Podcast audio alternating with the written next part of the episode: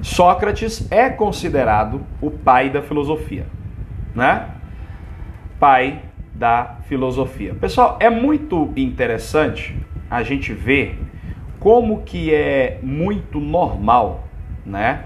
Como que é muito normal as pessoas ah, saberem que Sócrates é o pai da filosofia, só que muita gente acredita, né, que Sócrates é o pai da filosofia porque ele foi o primeiro. E aí você notou, né? Você nota quando você estuda a filosofia que ele não é o primeiro, né? Ele não é o primeiro. Então, ele ganha a fama como pai da filosofia porque ele é o primeiro a desenvolver uma filosofia antropológica, né? Uma filosofia antropológica. Ora, vamos relembrar o que tinha acontecido antes.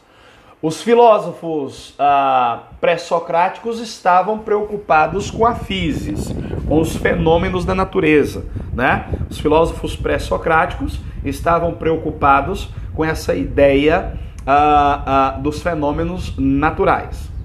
Né? Physis, física, fenômenos naturais. Era isso que mais importava para os filósofos pré-socráticos.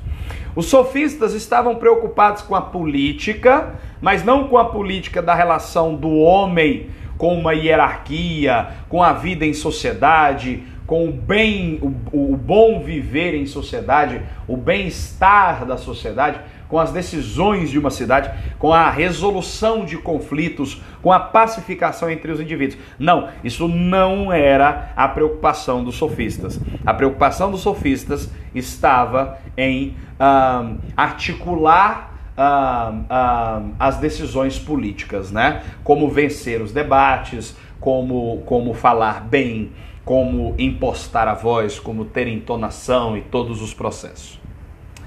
Bom, Sócrates não se preocupava com isso.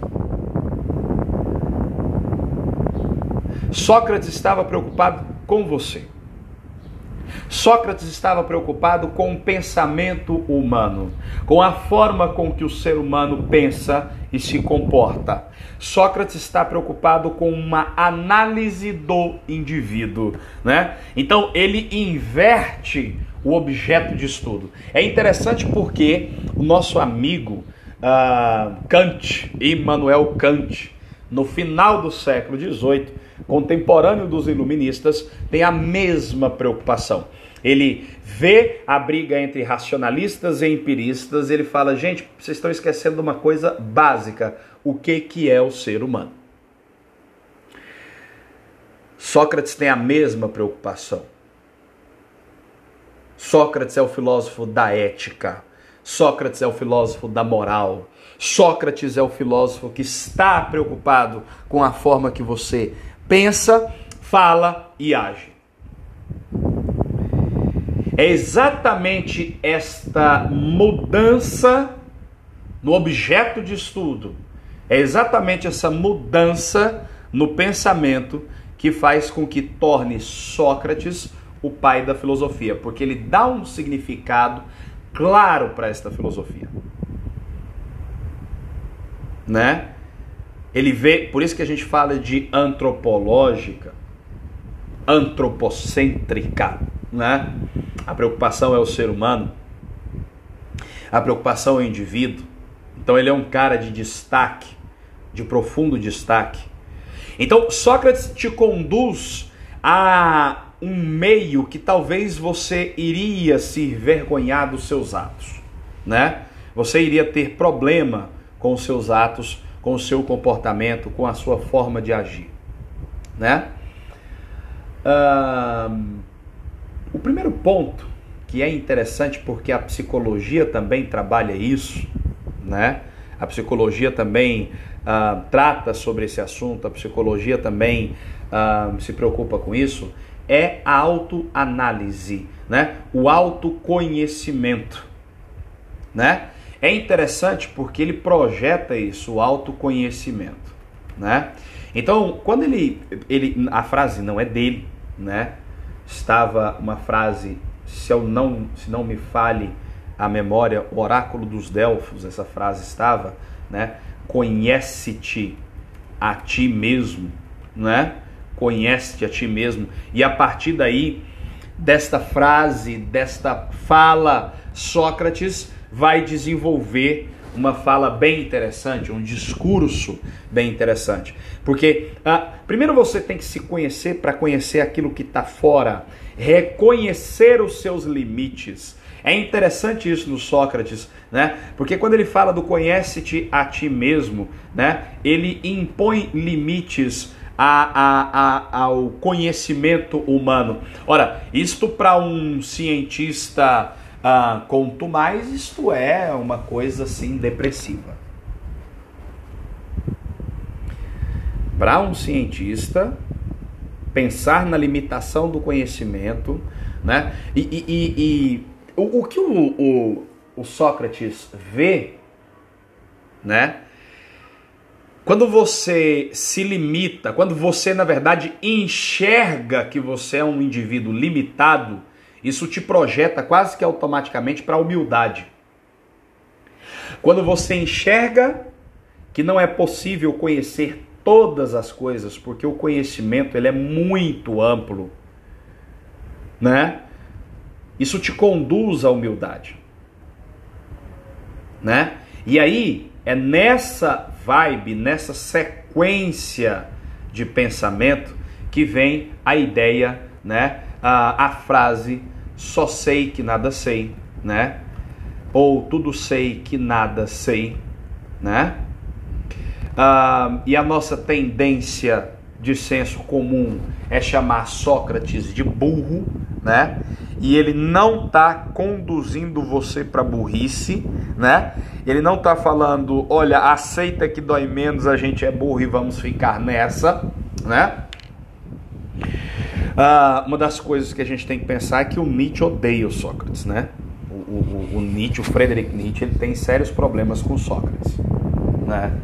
Por causa dessas, dessas coisas de, de ser um pouco mais otimista, de pensar que é possível de você vencer, né? de reconhecer os seus limites. Nietzsche escreve no livro O Crepúsculo dos Ídolos, né?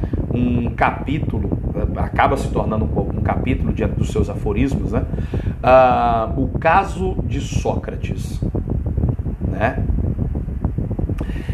Então essa ideia de só sei que nada sei, né? É, é a ideia de que quanto mais você estuda, quanto mais você busca o conhecimento, você nota que mais você tem que estudar amplia o seu horizonte, você enxerga melhor. Você fala, cara, tem coisa demais. Conhecimento é coisa demais, não dá para saber tudo não, meu irmão, né? Se você pensar na forma acadêmica, por exemplo, vamos tentar institucionalizar esse negócio, né? Se você for para o ramo da academia,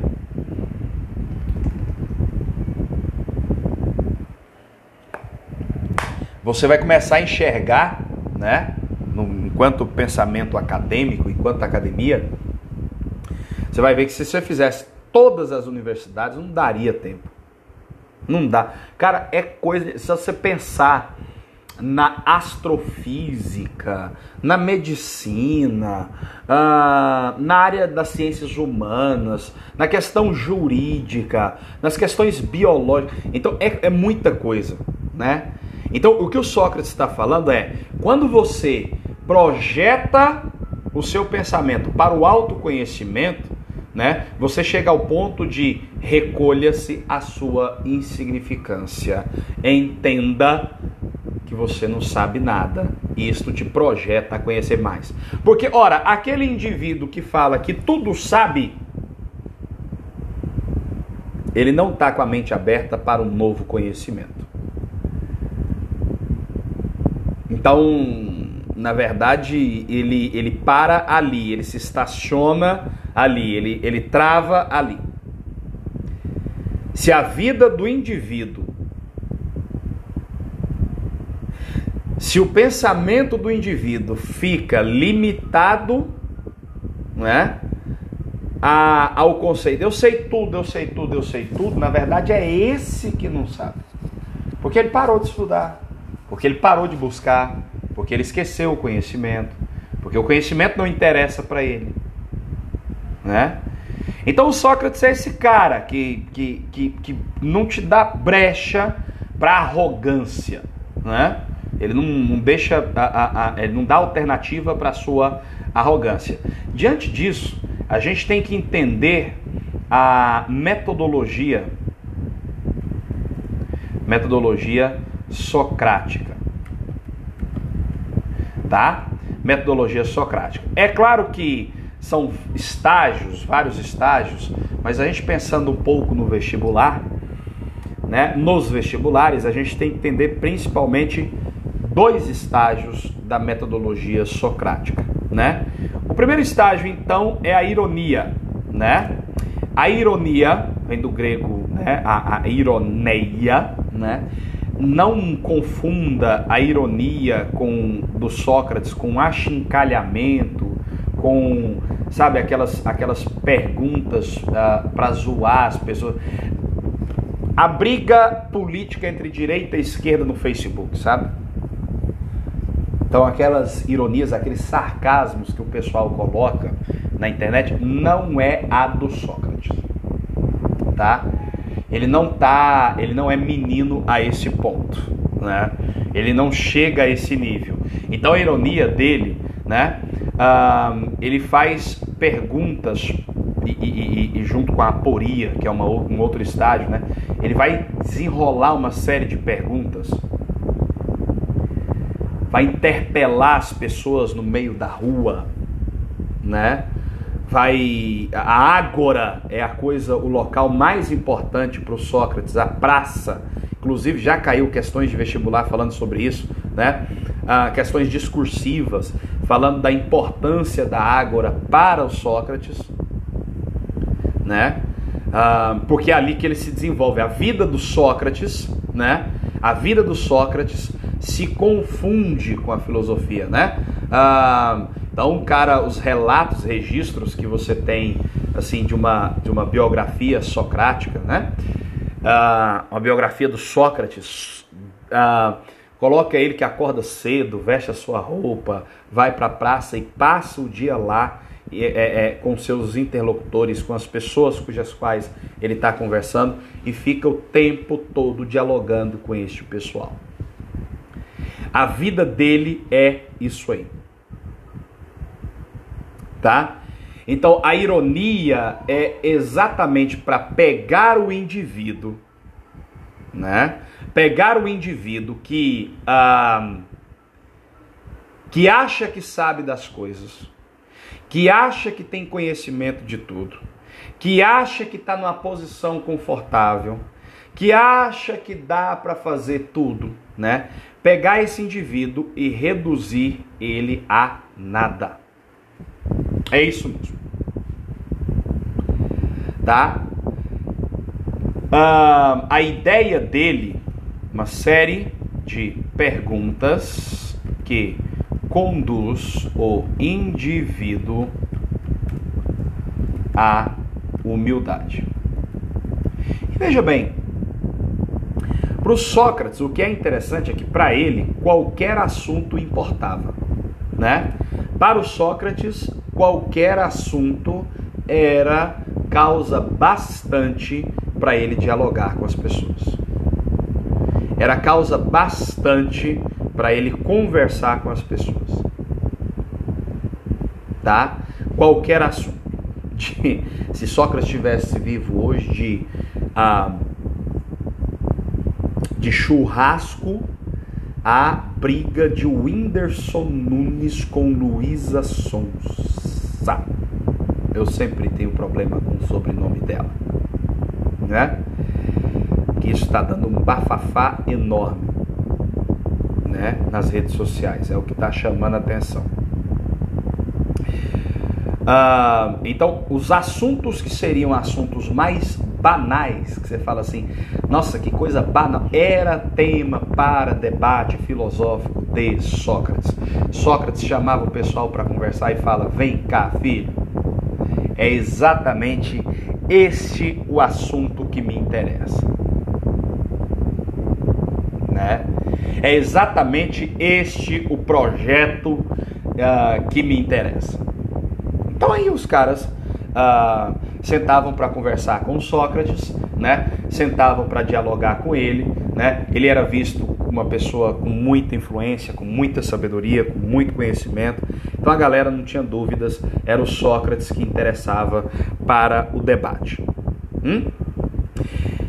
O segundo estágio para o pensamento socrático, né? Segundo a segundo estágio da metodologia socrática é a famosíssima maiêutica. Maiêutica, né? A maiêutica nada mais é do que dar à luz a novas ideias. Né? E esse dar à luz tem o sentido de parto, parturição, né? A mãe dele, ele aproveita da, da profissão da mãe. A mãe dele era parteira e ele usa a, a prática do parto, o fato da mãe ser parteira, ele usa esse cenário, né, para falar um pouco sobre isso, né? Então ele ele ele ele usa, né, como analogia, né?